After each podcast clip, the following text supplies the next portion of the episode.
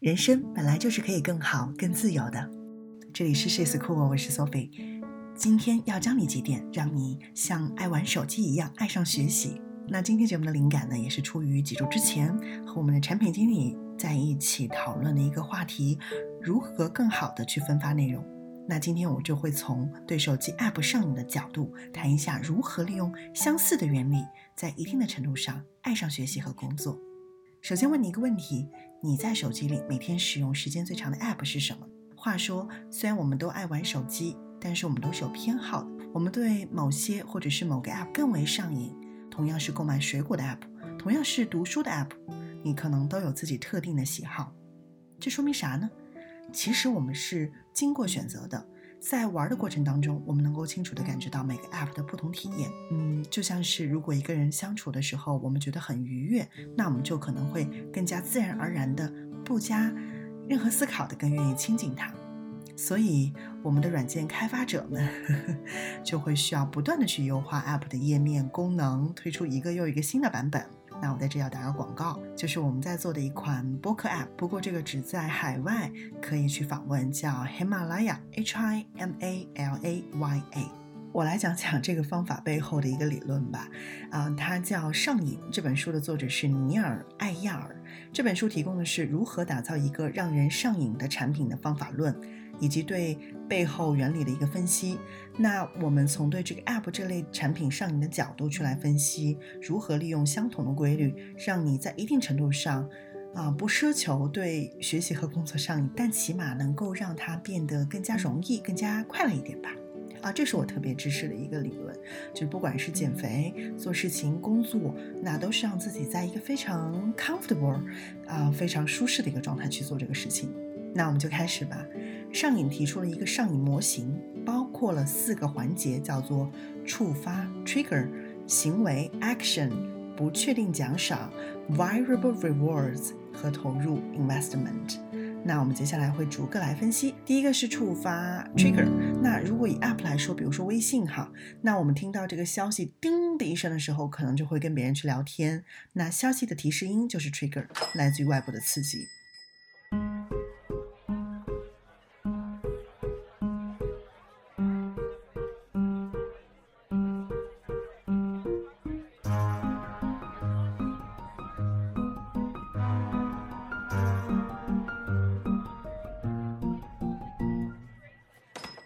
感觉到孤独的时候，也会容易拿起手机打开微信。这个孤独就是 trigger，也是来自于内部的刺激。那么应用到学习和工作中，我们应该建立自己的触发机制。有一个非常有名的做法，就是给自己定下一个规则。比如说啊，我看到跑鞋或者是运动衣，我就换上装备去跑步。当我跑完步，我就去洗澡。当晚上十点钟的闹钟响起来的时候，我就去读书。那设定好时间和地点的情境，然后当满足这一个条件的时候呢，你就直接去执行相应的行为，而不需要经过各种挣扎。想想你的哪些日常的一些任务吧，可以制定这样的执行语句呢？叫做 if then 啊，如果我今天坚持把这个周报写完了，我就可以去打羽毛球。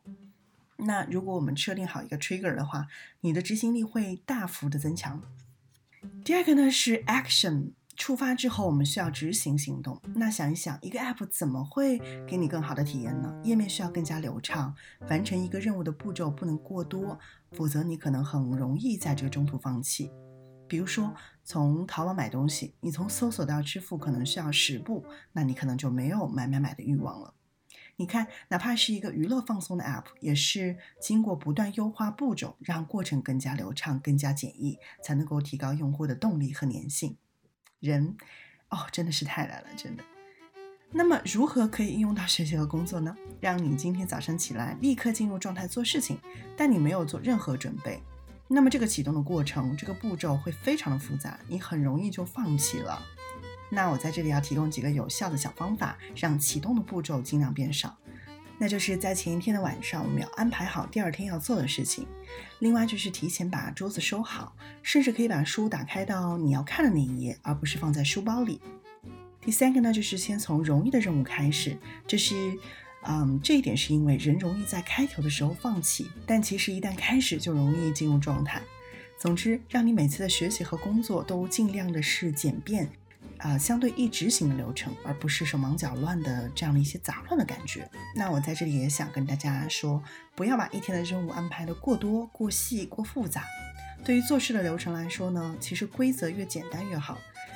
想一想，就连玩手机你都是很懒的，那学习和工作这么辛苦的事情，其实要更加的坚持贯彻这个原则，就是越简单越好。